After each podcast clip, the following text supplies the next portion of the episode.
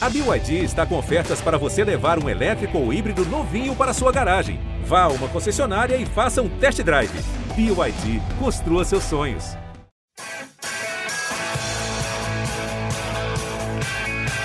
Rolou para Cafu, para Raí, pro gol! E que gol! Partiu o Rogério, pé direito na bola, passou pela barreira!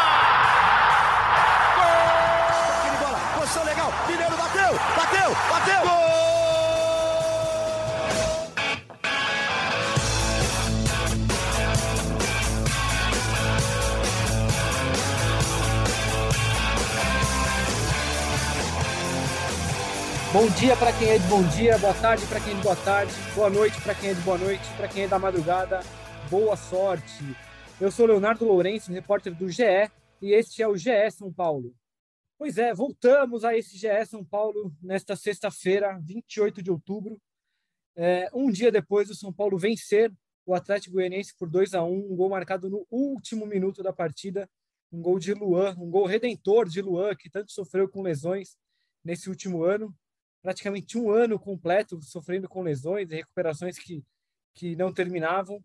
Luan voltou, fez um gol no último minuto e deu a vitória ao São Paulo, que fez o São Paulo encostar não só no Atlético Mineiro, o sétimo colocado, mas também no Atlético Paranaense, que é o sexto, é, já dando para especular até a possibilidade de São Paulo buscar uma vaga é, direta na fase de grupos da Libertadores. São Paulo que até agora tinha como meta terminar entre é, os oito primeiros, né? O, o oitavo ou o sétimo, que são a, as posições que dão que vão dar vaga a, nas fases preliminares da, da, Libertadores, nas primeiras fases da Libertadores. Agora já dá para sonhar até com um lugar entre os seis primeiros para que o São Paulo tenha um lugar já na fase de grupos, o que seria é, um prêmio e tanto para o São Paulo, que fez um campeonato brasileiro de, de médio para ruim, quase todo o campeonato brasileiro. Né? Aqui comigo ele, ele, que daqui a pouco vai falar quem foram os três melhores, os três piores do jogo de ontem. Felipe Ruiz, o Praz. E também o nosso querido amigo produtor lá da TV Globo, Wagner Bordim, que também vai dar a sua, a, os seus pitacos sobre o jogo de ontem e também sobre a partida contra o Atlético Mineiro, marcada para terça-feira. É, Praz, você me dá licença, mas eu vou convidar, eu vou começar com o nosso convidado, cara, que está estreando nesse, tá estreando nesse podcast me contaram que ele, é ele quem nos ouve toda semana. Então eu vou pedir para que ele comece aqui, para que ele dê as impressões dele do jogo de ontem. Bordim, bem-vindo, cara. Obrigado pelo, pela participação. Conta para a gente aí o que é que você viu da partida de ontem. Salve, salve. Bom dia, boa tarde, boa noite. Primeiro é uma grande honra, né? Sou ouvinte desde o episódio 01. Ouço todos os programas, adoro. Acho super importante trazer essa conversa, é, informação, bate-papo, torcida. E para o torcedor é magnífico, né, poder ouvir do seu time. Cara, foi um jogo atípico para São Paulo, né? Porque algumas vezes São Paulo jogou bem, jogou bem e não conseguiu a vitória. Ontem jogou mal e no último minuto, com o gol do Luan, conseguiu trazer os três pontos. E mais do que isso, né? Resgatar um jogador tão importante, que foi tão importante para alguns treinadores e que sofreu com lesão, é xodó da torcida, já fez gol em final, e poder tê-lo de volta nesse final de temporada, para que ele possa começar bem em 2023, acho que é um grande reforço para o Rogério Ceni. E aí, Praz, é, você que estava lá no Morumbi ontem, como disse o Bordinho aí, foi um jogo em que o São Paulo jogou mal, o próprio Rogério admitiu isso na, na coletiva. É, não é maluquice dizer que o São Paulo até merecia perder o jogo, porque o Atlético Goianiense... O São Paulo fez um, teve um bom início de jogo, depois caiu bastante, o Felipe Alves até foi o grande personagem da partida, né, além do Luan, é, mas é fato que o São Paulo jogou mal e venceu. O que, que aconteceu ontem lá, Praça? Bom dia, boa tarde, boa noite para você para o nosso bordinho, para o nosso borda, para todo mundo que está nos escutando. Estávamos ontem à noite no Morumbi e é fato, foi um dos piores jogos do São Paulo no Brasileirão, sobretudo pelo segundo tempo. Eu não lembro de um tempo tão ruim do São Paulo. O São Paulo foi dominado dentro do, do, do, do seu estádio pelo Atlético Goianiense e talvez o resultado mais justo no jogo de ontem fosse a vitória do time goiano. Assim, é, foi muito impressionante. Lembrou um pouco aquele jogo contra o América Mineiro, que o São Paulo começa muito mal no Morumbi. O América Mineiro poderia ter feito dois, três gols e depois o São Paulo ganha por 1 a 0 com um gol do Patrick. É, o São Paulo teve menos finalizações, o Atlético Goianiense chutou 19 vezes, o São Paulo 13, teve menos escanteios, enfim. Felipe Alves foi o melhor jogador em campo dos dois times, fez grandes defesas ontem. É, o Rogério até, até brincou com a gente ali depois da coletiva de ontem, que uma delas pareceu uma defesa do próprio Rogério quando jogava contra a Penapolense. É, fato é que o São Paulo não se achou no jogo, teve um começo bom, 20, 30 minutos bons quando fez 1 a 0 poderia até ter feito dois, sobretudo pela esquerda. O Patrick estava muito bem no jogo, muito ligado. É, além do gol do, do Caleri, teve outros cruzamentos, chegou à linha de fundo. É, e depois o São Paulo desligou ali. Do, dos 30 minutos para frente, o Atlético já era melhor, termina o primeiro tempo melhor, é, com o time rápido. O Atlético foi se foi se é, remodelando ao longo do campeonato. Peças importantes do time, como Jorginho, Marlon Freitas, viraram é, reservas e o Atlético achou um, novo time ali, com Wellington Rato sendo o criador, o, o, grande homem das jogadas, e um time rápido ontem, com, com pontas velozes. E deu muito trabalho para o São Paulo. Empatou o jogo no chutaço do Baralhas de fora da área, num erro de saída de bola do Rafinha. Poderia ter virado. assim As melhores chances ao longo do segundo tempo foram do Atlético Goianiense. E numa bola cruzada, o Renan saiu muito mal do gol, ela sobrou para o Luan. O Luan, que tem uma trajetória é, ímpar no próprio São Paulo, no futebol, é um garoto do Morro Doce, a gente já contou algumas vezes no Globo Esporte, tem uma história espetacular e que, que, que bom, que, que, que, legal que a recuperação de todo e qualquer atleta. É muito ruim quando um atleta está lesionado. Então é legal ver o Luan se recuperando, conseguindo fazer esse gol da vitória do São Paulo. Ontem não tão justa, mas o São Paulo já teve empates também justos. É, o São Paulo merecia ter ganho do Juventude de Morumbi quando foi 0 a 0 talvez merecia ter ganho do Ceará quando foi 2 a 2 Enfim, outros jogos aí. Tomou a virada do Palmeiras nos últimos minutos de jogo. Ontem, com certeza, não merecia ganhar. O próprio Ceni falou isso na coletiva, Léo. Mas há casos do futebol, né? Pois é, cara. Sabe que você citou o jogo do Palmeiras agora? Conversando com um dirigente na semana passada ou na outra, é, tá, é completamente fora do nosso tópico aqui, só estou fazendo um parênteses. Ele falou isso para mim, cara, que aquele, aquela virada do Palmeiras nos minutos finais daquele jogo decidiu a temporada do São Paulo. Se o São Paulo, na, na, na visão dele, e provavelmente com informações com o que ele ouviu lá dentro, São Paulo tivesse segurado aquela vitória, provavelmente o Rogério teria é, dado mais importância ao brasileiro naquele momento em que ele acabou se dividindo entre as Copas. E, e aí ele falou que na, na, cabeça dele, aquele foi o jogo que dividiu a temporada do São Paulo em duas, quando o São Paulo passou a jogar as Copas com mais afinco, né? E aí foi o próprio Rogério já falou isso, não. Lá, o próprio Rogério já falou isso em coletivo. Ele já falou que, na, na opinião dele, aquele jogo foi um marco mesmo dele ter que focar muito mais nas Copas depois. Pois é, pois é. Mas tá aí, fechado esse parênteses, eu queria falar dos dois grandes personagens são paulinos do jogo de ontem. Vocês já deram as primeiras impressões, mas eu queria que a gente conversasse um pouco mais a fundo. Primeiro sobre o Luan. É, o Luan que é um jogador, acho que, acho que ele é quase que um símbolo desse São Paulo, por ter sido formado no clube, pela relação que ele tem com o próprio clube. É um jogador que tem um carinho muito grande dos torcedores e que há, praticamente, há pouco mais de um ano, inclusive, foi, foi justamente quando o Rogério chegou no ano passado, em outubro do ano passado, que o Luan se lesionou. É, ele sentiu um problema, ele teve um problema sério na coxa, um nome difícil, uma avulsão tendínea, é, que acho que se a gente ficar explicando aqui vai só complicar a conversa. O fato é que ele teve uma lesão na coxa, lesão rara, que o afastou dos campos por quase todo aquele resto de temporada ano passado. Ele voltou só a ser relacionado na última partida contra o América, mas não jogou. E aí, quando ele volta para a pré-temporada, ele sente dores novamente, fica fora. E aí, essas dores nunca vão embora. Ele, quando ele volta, ele está fora de forma, joga pouco. Até que em junho, o São Paulo decide fazer uma cirurgia é, para tentar corrigir esse problema de vez. E agora é que ele está voltando aos poucos. É, primeiro, eu queria ouvir de você vocês assim a importância do Luan para esse time, é, até por ser como o Rogério disse ali é, ontem na coletiva, ele é o jogador que, que domina a função que ele atua. Ele é o melhor primeiro volante que o São Paulo tem no elenco, mas que por outro lado o próprio Rogério também disse que o Luan não deve ter muitos minutos a mais nessa temporada porque fisicamente ele está complicado. O Rogério falou mesmo que ontem a gente até especulou a possibilidade de que o Luan pudesse ser titular por causa da suspensão do Pablo Maia. E depois o Rogério meio que jogou um balde de água fria em quem espera algo do tipo, dizendo que, olha, o Luan jogou o tempo que dava para ele jogar. O Luan jogou acho que pouco mais de 15 minutos ontem. É... Falem um pouquinho sobre o Luan, como é que vocês veem o Luan e, e a importância desse jogador retornar ao São Paulo depois de tanto tempo É, acho que já de olho na temporada do ano que vem, porque essa temporada está faltando só quatro jogos, não deve ser suficiente para que o Luan jogue muito. É, Bordinho, vamos começar aí. Você já falou do Luan, de todas as suas impressões. Discorra mais sobre isso, por favor. Eu sou fã do Luan, assim, e de jogadores que sabem marcar e não só sair jogando. Como bom zagueiro que sou, gosto um pouco da destruição. Mas, é, brincadeiras à parte, eu acredito que um time precisa de um.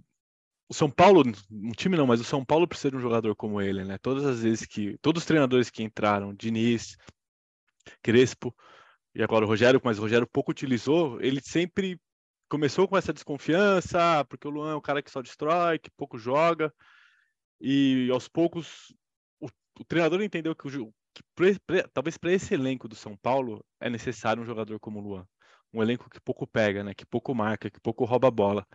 Então o Luan ele tem essa função importante. Estava até conversando com o Praz agora pré pré começo de podcast, é, uma um jogo de São Paulo e Palmeiras, no qual o Abel, ao final do jogo, passou pelo Luan e falou: pô, rapaz, você corre, né? Você tá em todos os cantos. E ter um jogador desse, com um pulmão desse inteiro, faz diferença para o time de São Paulo, né? A gente viu na final da Sul-Americana o time apático, que pouco pegou, que pouco destruiu, que pouco roubou bola. Então, tê-lo tê inteiro, tê-lo 100% é extremamente importante para o time e para uma construção, já pensando em 2023 a gente estava falando sobre isso ontem, né? Sobre a diferença que era ter o Luan no time com a diferença de, de, de time que teve o Colorado como titular. Colorado que teve, acho que foi uma partida ruim dele, jogou mal, acho que, né? Como a gente estava falando, muitos toques para trás, ali, toquinho de lado e tal. É, o Luan tem uma outra pegada, acho que são jogadores diferentes, características diferentes, inclusive. É, com todo mundo inteiro ali, Pablo Maia, Luan, é, Colorado, Gabriel Neves, é, quem joga? Para mim, Luan e Gabriel Neves, é, Leozinho, acho que foram os dois que mais mostraram futebol com a camisa do São Paulo até hoje. É, o Luan, no auge, como o Ceni falou na coletiva, é quem mais domina a função de volante, no sentido de marcar, de fazer cobertura, de sair jogando, de tentar o passe vertical. O Luan, quando ele, quando ele surge no São Paulo, ele não tinha tanto passe vertical, ele foi aprimorando isso. É algo que ele, que ele falou para mim em entrevistas, pré, pós, que ele queria mudar, que ele queria ser conhecido também como volante que achava passes entre linhas, que chegava dentro da área, e ele foi fazendo isso ao longo do, do, período dele no São Paulo. Tanto que ele marcou gols importantes. A gente lembra de gol na final do Paulista, de gol em Libertadores, é, do gol de ontem. Ele não tem tantos gols, são quatro gols pelo São Paulo. Mas é fato que o Luan ele dá outro, outro jeito do São Paulo jogar. Ele muda a dinâmica do time. Então, entre todos esses que você falou aí, se eu pudesse escolher, vai, a dupla de volantes perfeita para o São Paulo hoje seria Luan e Gabriel Neves. Aí talvez com dois zagueiros, porque se você tem dois volantes, não tem tanta necessidade de três zagueiros. Mas eu queria falar algo curioso do Luan também, de como ele é daqueles jogadores que, que mudam o clima de estádio. Eu estava ontem é, é, à beira do campo, vendo jogo à beira do campo. O, o Ceni faz duas alterações e não coloca o Luan. Ele prefere pôr o Moreira como volante ali, né? É, ajustar o Moreira como volante e trazer o Rafinha para a lateral. A terceira alteração dele só é o Luan. Quando ele chama o Luan, já tem aquele clamor da torcida, algo que o Luciano causa muito no Morumbi, o Caleri.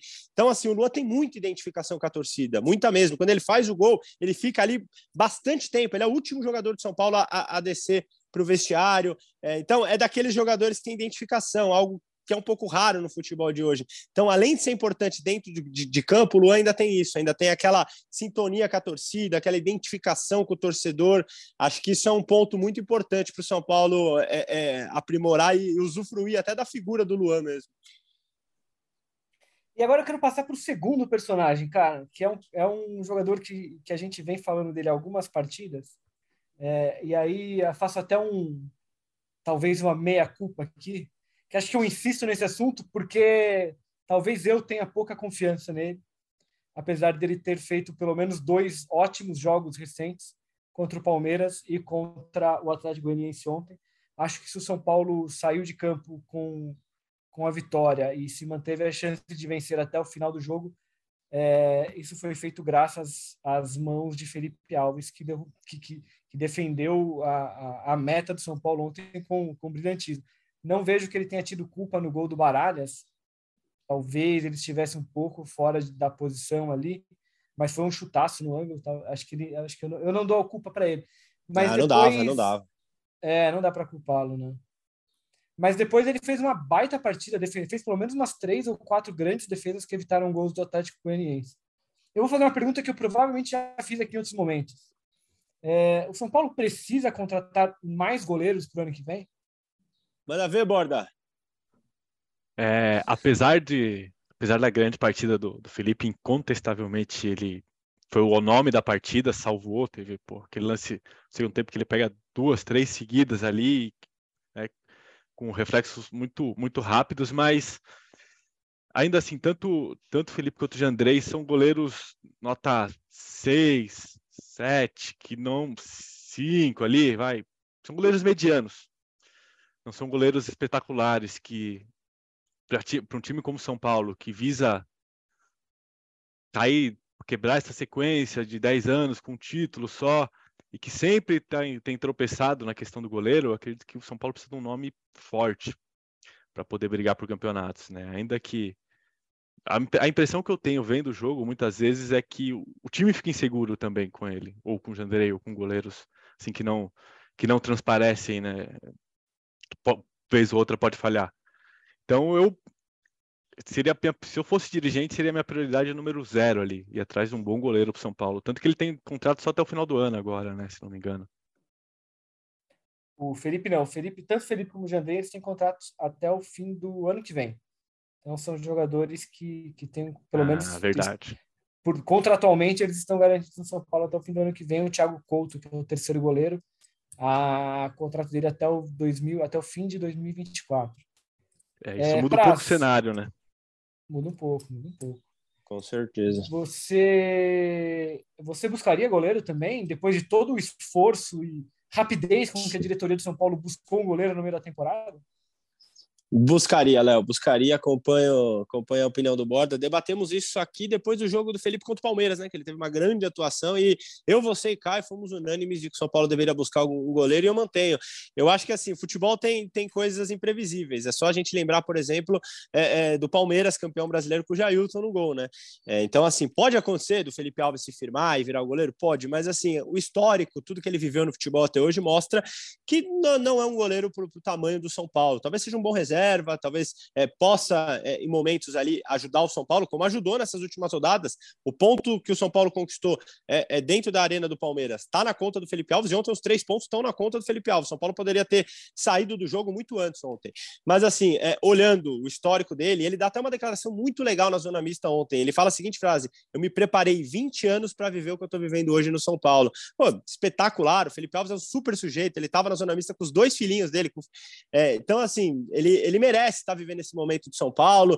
É, é, tomara que, que, que, ele, que ele consiga, quem sabe, ter uma sequência, mas acho que o São Paulo, pensando em instituição e, e nos grandes títulos que, que, que, almeja voltar a conquistar um dia, precisa de um goleiro. Aí podemos debater se é John, se é Grow, enfim, quem, quem o São Paulo pode achar no mercado, mas acho que o São Paulo tem que trazer um goleiro sim, Léo. Então vamos se lá. Se visa alguma coisa, perdão, se visa alguma coisa na Libertadores ano que vem, acredito que precisa de um goleiro que transmita mais confiança é. para o elenco. Perfeito. Mesmo porque é, já começa o ano com decisão, né? Pode começar com uma pré-Libertadores. Exato. É, eu acho que o Bordinho, o Bordinho falou um negócio que acho que, que me chama muita atenção no jogo também. A impressão de que o time, o time se sente inseguro com o Felipe. É, você, você tem a impressão de que em algum momento ele vai cometer alguma falha, pequena ou grande e tal, mas, é, é, mas acho que acho que também acho que assim, primeiro que a, a, o desempenho dele no São Paulo, pelo menos a mim, surpreende. Eu sinceramente esperava, eu não esperava que ele fosse fazer tão, tantos jogos tão bons assim.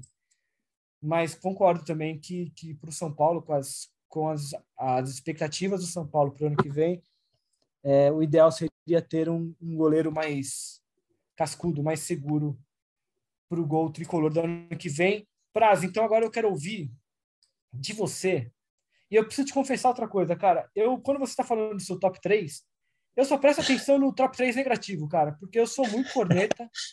É, eu pouco me interesso por quem foi bem no jogo, eu quero saber quem foi mal, para a gente poder ficar cornetando aqui. Mas seremos educados, seremos educados. Comece, comece você aí falando do seu top 3, e depois eu quero saber quais são as posições que São Paulo vai precisar para o ano que vem. Justíssimo, Leozinho. O top 3 ele tem uma coisa curiosa. A primeira é que quando ganha, o torcedor é a favor de nem ter o negativo. Acho que ontem não, porque ontem ganhou, mas não jogou bem. E a outra é que você tá com a razão, cara. Geralmente o que mais gera debate é o negativo. Ninguém quer saber que, quem foi o melhor, se, se eu pus o, é. o, que foi o segundo melhor ou o terceiro. O que gera debate é o cara entrar lá e falar, pô, o Moreira não dá, o Galo a tá gente, A gente gosta de falar mal, cara. É, a gente gosta de falar mal das pessoas. Exatamente. O ser humano é assim, Leozinho. Mas aqui não. Aqui a gente pega relativamente leve.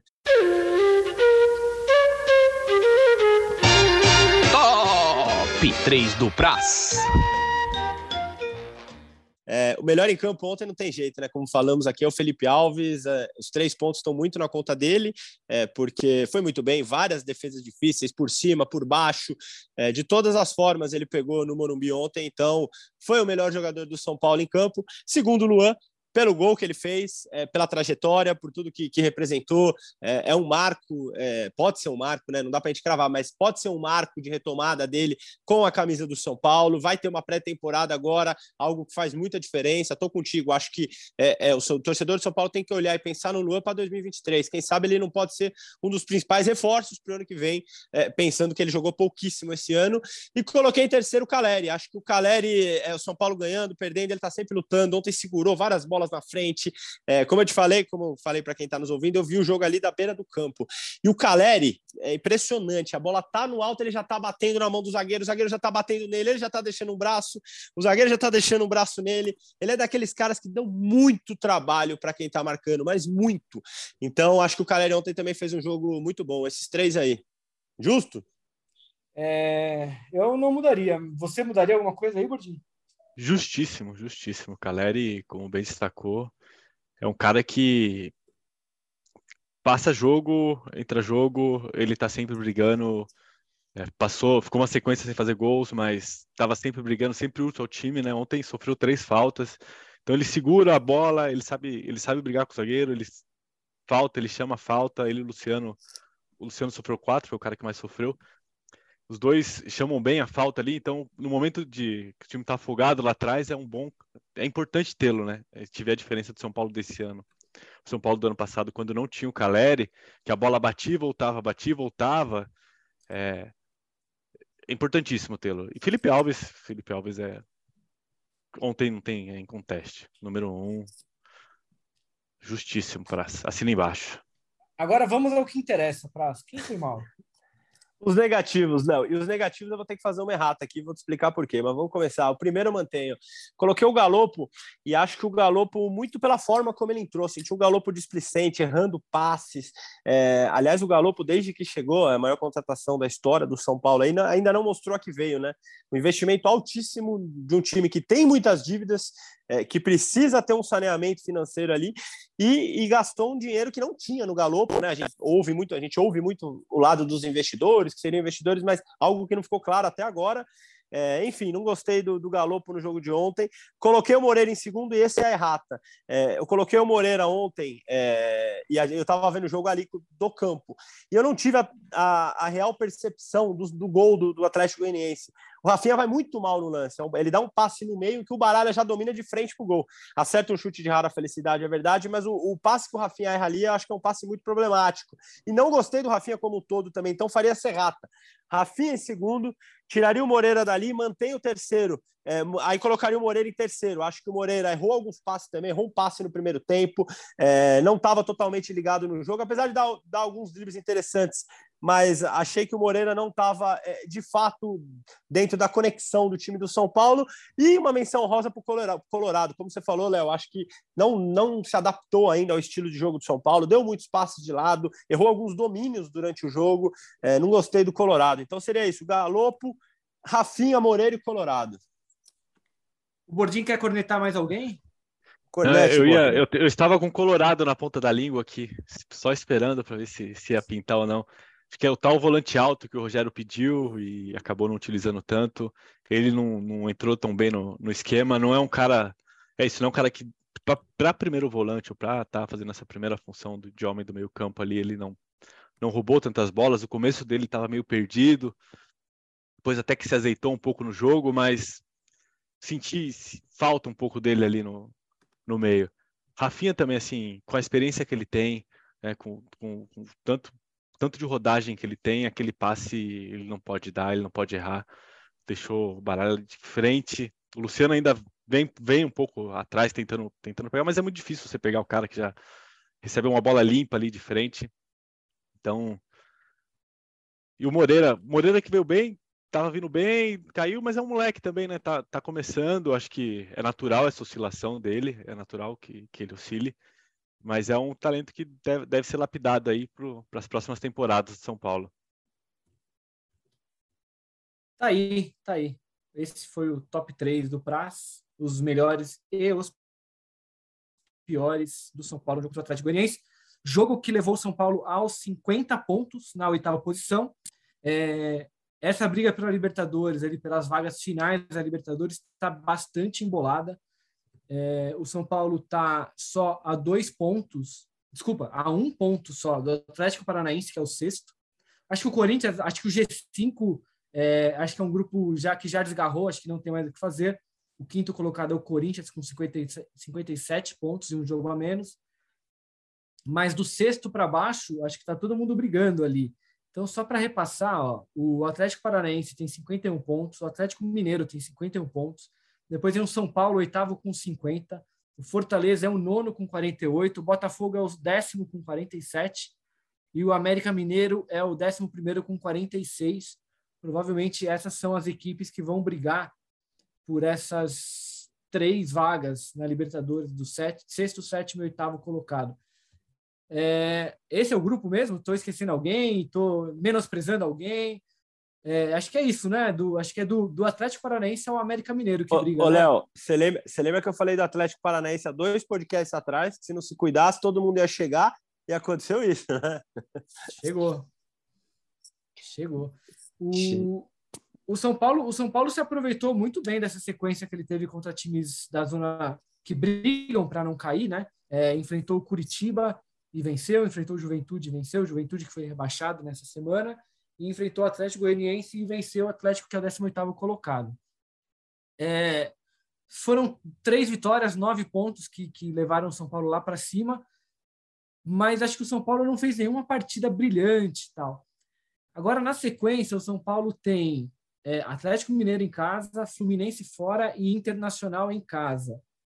Que vai ter que jogar mais contra esses times, é claro mas os resultados mascararam o desempenho do time recentemente. Vocês acham que, que com esse desempenho o São Paulo é, corre o risco de perder uma, essa vaga do, do G8?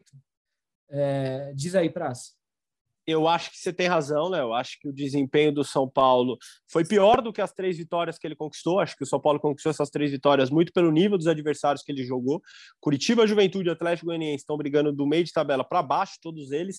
Acho que se o São Paulo jogar assim contra o Fluminense no Maracanã, por exemplo, como jogou contra o Atlético Goianiense, dificilmente sai com um ponto sequer do Maracanã. Acho que os jogos são mais complicados, é, acho que o São Paulo vai ter que, que, ter outra postura, mesmo contra o Atlético Mineiro, não é mais o Atlético Mineiro encaixado, não vai ter o Hulk que não joga mais essa temporada, mas é um Atlético Mineiro ainda, tem é, bons talentos individuais, o Cuca está tentando achar o time de novo ali, tem mudado todo jogo. O Zarate começou no banco agora contra o Juventude na vitória por 1 a 0 vinha sendo titular, ele voltou com o Nath, enfim, ele ainda está tentando achar a formação é, ideal do, do, do, Atlético dele. Mas é um time com valores individuais muito, bom, muito bons ali, né? Depois tem, tem o Fluminense, que também é um time é muito forte jogando na parte de cima da tabela. E depois o Internacional em casa, só isso, só.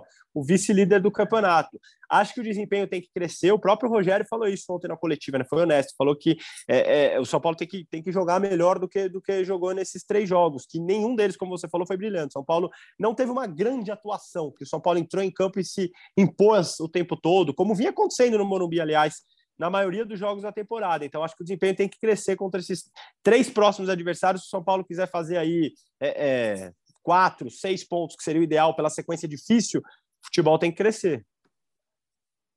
Gordinho, o São Paulo é favorito a ficar uma das vagas do G8 hoje? O São Paulo, que é o oitavo colocado, você coloca ele como favorito a uma vaga na Libertadores? Pela temporada do São Paulo, não é, toda vez que o São Paulo precisou demonstrar força para chegar, acabou tropeçando, né? Então, os últimos jogos também, assim, quando pegou o Botafogo, que é o time mais azeitado desses, desses, desses, desses times, perdeu em casa. não tava, o campo estava ruim, estava ruim, mas estava ruim para os dois times, né? Então, eu acho que se pode contar com a força da torcida, que foi uma grande aliada nas últimas na temporada, se a diretoria também assim o fizer, né? Se, a, se, a, se, o torcedor contar com a diretoria, né? Baixar o preço do ingresso, convocar e poder, porque foi uma fez a diferença para o São Paulo e pode fazer a diferença contra o Atlético e contra o Inter, que são dois jogos importantíssimos contra o Atlético principalmente, né? É confronto direto. Acho que se vencer o Atlético, aí o time ganha um corpo, a torcida reconquista um pouco a torcida que ainda está muito machucada mas eu não colocaria o São Paulo como favorito. Para CG8 ainda também depende do, da final da Libertadores, né? E se o Atlético Paranaense for campeão e a depender do restante do Brasileirão do, do Atlético Paranaense, acho que vira, pode ficar só, só G7, o que complica é, ainda mais isso, essa é briga. Então, é acho que sim, o torcedor pode ter um pouco de esperança, mas eu não colocaria todas as minhas fichas nessa classificação de São Paulo, não. Legal. Então, como o Bordinho falou ali, na terça-feira o São Paulo enfrenta o Atlético Mineiro, que é o sétimo colocado. É, que é um time que começou a temporada, né, é o atual campeão, e é, foi colocado como um dos favoritos a ser campeão novamente. É um time cheio de estrelas, com a volta do Cuca, mas que tem tropeçado muito no brasileiro. Nas últimas rodadas, é, venceu o Juventude só, um time reba praticamente rebaixado mas é o Atlético Mineiro, né? É um grande time é, que o São Paulo enfrenta em casa, novamente, né? Citando aqui, é, terça-feira às 21h30 no Morumbi. É, como é que vocês montariam o São Paulo para esse jogo? O São Paulo que, que o Rogério acho que de, de, de mudança significativa talvez seja só a volta do Pablo Maia para esse jogo, porque acho que não tem ninguém suspenso, né, Praz? Não tem ninguém suspenso para o jogo de não terça. Tem. E pelo que a gente ouviu do Rogério ontem na coletiva, dos caras que estão machucados, é, ninguém volta. A exceção é o Arboleda, mas a gente vai falar do Arboleda daqui a pouco, porque é, uma, é um caso é, diferente. Mas dos caras que estão lesionados, ninguém deve voltar para terça-feira. Você manteria prazo o time que jogou ontem e que vem jogando os últimos três jogos, que teve poucas mudanças? Eu manteria, viu, Léo? Manteria. Acho que se não teve nenhuma atuação exuberante nesses três jogos, pelo menos foi um time competitivo, conseguiu três vitórias. Que é, eu até falei aqui: se o São Paulo quisesse ir a Libertadores, era indissociável os nove pontos é, nesses três jogos. O São Paulo conseguiu isso. Era, era obrigação o São Paulo conseguir nove pontos nessa sequência que ele tinha e conseguiu. Então manteria o time. Acho que o Rafinha pela direita, apesar de achar que ele não foi tão bem ontem, mas acho que ele dá um passe vertical. Acho que ele é um bom construtor de jogadas. Ele começa jogadas é, pela direita bastante. Isso faz com que o São Paulo equilibre mais. Porque normalmente o São Paulo ataca muito mais pela esquerda. Com o Rafinha, como o Rafinha tem, busca um passe vertical sempre no Moreira, que está aberto, enfim, ou no Nestor, que cai por ali. Então, o São Paulo ataca muito pela direita com o Rafinha jogando também. Então, manteria os três zagueiros, Rafinha, Luizão e Léo. Iria com o Pablo Maia no lugar do, do Colorado, com o Moreira na direita, é, Reinaldo na esquerda, é, Nestor, Patrick e Caleri. Iria nisso aí. Gordinho, o Rogério que nos ouve todo episódio aqui, parece que ele gosta de, de receber conselhos de escalação, cara. Então, por favor, escalhe o São Paulo que o Rogério deve, deve começar o jogo contra o Atlético Mineiro, por favor. Eu assino embaixo esse time do Praz. É... Não tem muita alternativa agora, né? Com, com os lesionados. Cara, vocês também. dois. Vocês dois estão muito entrosados nesse podcast. É quase Rogério Charles aqui. Rogério Charles. Acho que o Wellington entrou bem ontem, mas o Reinaldo, eu gosto do futebol do Reinaldo. Ele, acho, que, acho que ele constrói bem também a, a por dentro ali, ele tem um bom passe, eu tava vendo, ele não errou um passe ontem. Então, é um jogador importante que para um jogo grande contra o Atlético, de responsabilidade, ele pode pode assumir ali na, na esquerda, vem de dois gols também no último jogo. E Caleri e Luciano são os dois que tem que tem que jogar. O Patrick vira e mexe, ele encontra uma bola na esquerda ali, encontra um, ele tem um cruzamento que vira e mexe pega o Caleri entrando na área bem é o time que, que o Rogério tem em mãos agora, né? O Galopo não. Eu sou fã do futebol argentino, para quem não sabe, eu já fui blogueiro do Globoesporte.com por muito tempo, escrevendo sobre futebol argentino, sou um torcedor da seleção argentina, acompanhava o Galopo já na Argentina, e ele não tá, não tá perto do que ele jogou por lá. Acho que tem toda a questão da adaptação, de cara chegou agora, veio para outro país, uma outra filosofia de futebol. O Rogério, ele é muito ele pede muito essa questão da, da, da, tática, né? Ele fala, já ressaltou algumas vezes que para ele não basta o cara estar tá 100%, mas tem que entender o jogo dele para poder jogar. Então, eu, manteria o na reserva. O Nestor tá, tem oscilado bastante também, mas não tem um outro nome que, por vezes, no meio ali ache bons passes. Pela falta de opção, eu iria com esse time. Legal, legal, legal. Vamos lá, então. Agora, ah, vamos falar um pouquinho sobre o Arboleda, é, que ele provavelmente será relacionado para o jogo de terça-feira. Ele que é, estava na lista de relacionados do jogo de ontem contra o Atlético Goianiense, acabou sendo cortado de última hora por uma confusão que o Rogério Ceni fez, que ele admitiu depois do jogo. Mas o Arboleda, ele chegou a se concentrar com, a, com o elenco, ele, ele iria para a partida, o Arboleda que está afastado do time desde junho por causa de uma, uma lesão no tornozelo e que, e que sonha ainda em ser um jogador de Copa do Mundo. Ele pode ser convocado para a Copa do Mundo do Catar pela seleção do Equador. Ele que tem sido reserva da seleção do Equador, participou de quase todo o ciclo de, de dessa última Copa. É, Temeu-se muito pela possibilidade de que ele não pudesse mais jogar nesse ano por causa dessa cirurgia a recuperação dele até chegou a surpreender e é provável que ele tenha algum tempo em campo nessa, nessas, nessa reta final. São quatro jogos que faltam para o brasileiro. É... A importância do Arboleda para esse time, não tecnicamente, porque acho que não vai dar tempo dele voltar a ser importante tecnicamente para o São Paulo nessa reta final, mas como, como um líder do elenco, como um, jogador que está ali há mais tempo no elenco de São Paulo, como é que é ter de volta um jogador depois de tanto tempo assim? Como é, isso mexe no ânimo da equipe? Os jogadores é, abraçam? Como é que funciona isso? E, e conta um pouquinho dessa volta do Arboleda. Ele, a gente até publicou hoje no GE que ele tem sido acompanhado por um fisioterapeuta da seleção do Equador que veio ao Brasil e tem ido ao CT de São Paulo para monitorá-lo. É, fala um pouquinho de, dessa volta do Arboleda aos campos. Ah, Léo, eu acho que muda muito, muda muito. Eu, eu realmente acredito nisso de ânimo, de ter de jogadores com perfis de líderes, enfim, de que o elenco gosta, e o Arboleda é um desses casos. É, há pouco tempo, o São Paulo preparou um material especial, enquanto o Arboleda ainda estava machucado, dele assistindo a um jogo do São Paulo. E, cara, é impressionante como ele interage e fala de todos os jogadores, ou seja, ele tem uma relação com todos eles, assim, de apelido, de brincar. É um cara que, que todos os relatos que a gente escuta é, no São Paulo, de um cara super bem-humorado, que está o tempo todo com o alto astral. Então, acho que isso realmente é, muda, realmente é, tem um peso ali no ânimo de um time de, de futebol e, e, o Arboleda é esse caso no São Paulo. É, há um tempo atrás, há um tempo atrás, há umas duas semanas, eu, eu estive lá no São Paulo e eu acabei falando com o Arboleda. Até falei aqui no podcast que ele estava voltando, que não ia demorar muito. E realmente deve ser relacionado. O Rogério falou ontem isso na coletiva também.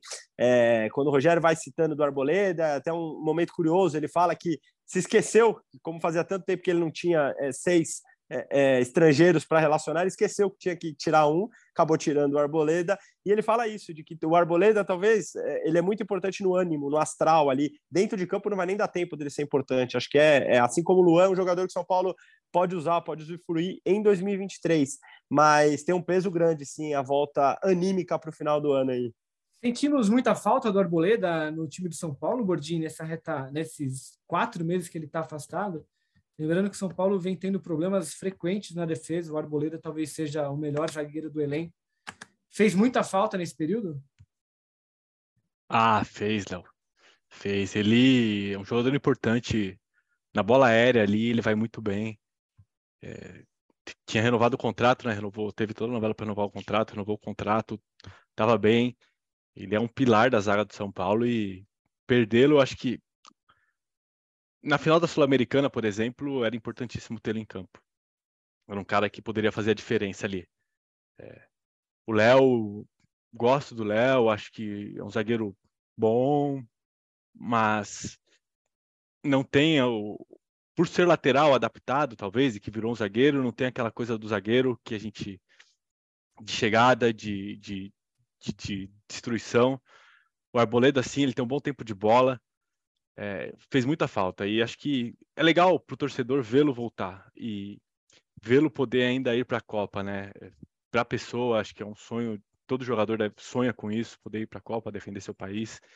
E ele que pô, fez parte de toda a campanha da, das eliminatórias e pô, baita infelicidade, um lance muito sugêneres ali e acabou perdendo praticamente o restante da o restante da temporada e uma recuperação que nem todo mundo dava como certa, né? Ele poder voltar e poder frequentar ali o banco já pegar essa pegar esse espírito de jogo ali para poder voltar para a Copa é, é legal demais vê-lo vê-lo voltar.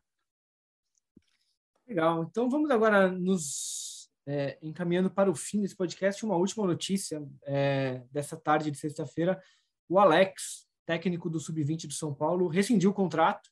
São Paulo que foi eliminado ontem pelo Corinthians na semifinal do Campeonato Paulista o que encerrou a temporada do Sub-20 de São Paulo. E o Alex, que já tinha avisado que deixaria a, o comando do São Paulo para tentar buscar uma oportunidade em times profissionais a partir de agora, acabou rescindindo, adiantando essa, esse processo. Então, ele rescindiu o contrato hoje com o São Paulo e já não treina mais a equipe Sub-20. Ele será substituído pelo Belete, ex-lateral, também com passagem importante pelo São Paulo. O Belete vai ser o novo técnico do Sub-20. O Alex deixa o São Paulo é, sem ganhar títulos, mas ele foi vice-campeão brasileiro no ano passado. Esse ano chegou na semifinal da Copinha, no Paulista também, é, e as quartas de final do Brasileirão Sub-20, que são as principais competições é, da categoria. Em 88 jogos, segundo São Paulo aqui, foram 51 vitórias, 18 empates, 19 derrotas, um aproveitamento muito bom, de 64,8%, quase 65% é, dos pontos conquistados. Vocês querem discorrer um pouquinho sobre essa experiência do Alex, uh, iniciando carreira no Sub-20 de São Paulo? Acho que foi, foi um, um, bom personagem nesses dois anos né, que ele teve no São Paulo. Acho que foi, foi legal acompanhar o Sub-20 de São Paulo com o Alex, né, Praz? Muito legal, Léo. Alex, que eu estou olhando aqui agora no, nas redes sociais, acabou de fazer um post agradecendo. Obrigado pela oportunidade que me foi dada. Saiu feliz com a caminhada que tivemos. É ótimo quando olhamos e vemos que tudo que combinamos no início funciona no caminho. Sorte aos meninos e muita sorte ao clube. Vamos para o próximo passo. Acabou de falar aqui o Alex. Eu acho que é isso. Acho que o Alex é, é um personagem muito interessante do nosso futebol. É, tenho plena convicção de que vai dar um bom treinador, né? Porque é um cara humano, um cara que, antes de tudo, quer, quer se aprimorar, quer é, pensar em como que o garoto está sendo é, é, construído, está sendo tratado. Ele sempre deu ótimas entrevistas nesse período em que esteve como técnico do São Paulo. Acho que foi uma junção legal. Acho que o Alex com certeza evoluiu. Acho que agora deve já assumir um time profissional. Acho que foi bom para os dois lados, apesar de não ter tido título, mas acho que o São Paulo também, também sai satisfeito com que o Alex apresentou lá em Cutia, Léo. Gordinho, suas palavras sobre o Alex. E aí, se você já quiser aproveitar para dar sua mensagem final, para a gente já se despedir, fique à vontade, por favor, cara. Eu achei muito interessante esses dois anos do Alex, né? Vê-lo iniciar como treinador, um jogador fantástico, um pensador do futebol, né? Que gosta do futebol bem jogado. Ele, acho que mais do que para gente que acompanhou o Alex sendo treinador, acho que para a molecada que foi treinada por ele deve ter sido uma experiência muito boa também. É, como o Praz bem ressaltou, esse lado humano do Alex, né, de poder entender a questão do, do Pablo Maia, quando ele fala como, Pablo, como ele escolheu o Pablo Maia para ser capitão do time, pediu para os jogadores é, escolherem, e ali, e ali pintou o Pablo Maia, o Pablo Maia, que não era tão um jogador tão, tão badalado no, na base, virou o que virou e hoje tem tem conquistado espaço no time principal. É, gostaria de vê-lo por mais uma copinha, mas entendo também que para ele que quer iniciar agora o ano como treinador do time profissional, a copinha é completamente inviável, né? Ele já perde toda a pré-temporada do time. Então, foi bom, foi bom, foi bom, foi bom enquanto durou, né? Vamos ver é, o Belete agora, esse companheiro nosso de TV também, há um bom tempo cara que tem boas ideias de futebol, mas que completamente diferente do Alex, né? Vamos ver como que ele vai desenvolver essa base do São Paulo, que foi, de certa forma, criticada ontem pelo Rogério na, na coletiva, né? Quando ele fala que o São Paulo tem muitos jogadores fracos, é, a questão da captação. Vamos ver, vamos ver como vai se desenvolver essa base do São Paulo agora nas mãos do, do Belete. Esse time tem muito a crescer, é um time interessante também de ver. É, eu gostaria de agradecer o convite Obrigado, Prazo. Obrigado, Leozinho. Foi um prazer poder estar do lado de cá agora, né? Eu que toda semana passo vou correr, vou correr ouvindo o podcast. Sempre pós-jogo fico com, esperando pingar aqui na, na plataforma para poder ouvir e agora tá, tá participando. Sempre quando precisarem, é só chamar, é sempre uma grande honra poder falar um pouco de futebol com grandes feras como vocês. Obrigado. Valeu, Bordinho, valeu. Cara, prazer é nosso. Espero que você volte mais vezes. Já está convidado, inclusive. Praz, é, dá aquele seu até logo, então, cara, por favor. Grande Leozinho, sempre uma satisfação, cara. No último podcast, o Guinho e o Caio falaram que o podcast é uma terapia semanal. E eu tenho a concordar, cara. É legal demais esse papo que a gente tem aqui. Toque final é o seguinte: Estou é, assistindo documentário do Ronaldo na Globoplay. Você aí em casa que tem a Globoplay, quem não tiver, assine a plataforma da Globoplay e assista ao documentário do Ronaldo. Impressionante, assim, talvez seja a maior história de superação do esporte mundial, tudo que ele passou, enfim, e aí o documentário vai a fundo no lado humano dele. Guardadas todas as devidas proporções, o Luan ontem viveu um dia de, de superação, assim, tudo que ele que ele enfrentou, o Morumbi quando sai o gol do Luan foi uma catarse, o, acho que foi o Fragoso que na coletiva usa o termo catarse para perguntar para o Rogério. Então, assim, é, é, é, dos momentos em que fazem futebol vale a pena. Um garoto do Morro Doce que quantos como o Luan não, perderam na vida, não venceram é, é, em suas trajetórias, e o Luan não, o Luan venceu, o Luan virou um jogador de futebol profissional do São Paulo Futebol Clube e ontem pôde, dar o, pôde fazer o gol da vitória para o seu time. Então, por mais histórias e momentos como o que o Luan viveu ontem, Leozinho, aquele abraço. Valeu, Praz, obrigado, obrigado, obrigado, cara. É, é isso, voltamos semana que vem. A quem nos ouve, é, não se esqueça que domingo é dia de eleição. Votem, votem, votem. Não deixem de votar. E ficamos por aqui. Até a próxima. Um beijo no coração, um abraço na alma. E é isso aí, pessoal. Até a próxima. Um abraço. Até logo.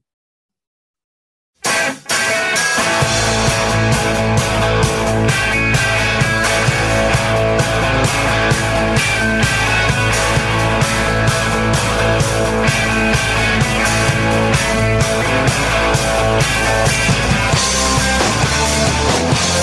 back.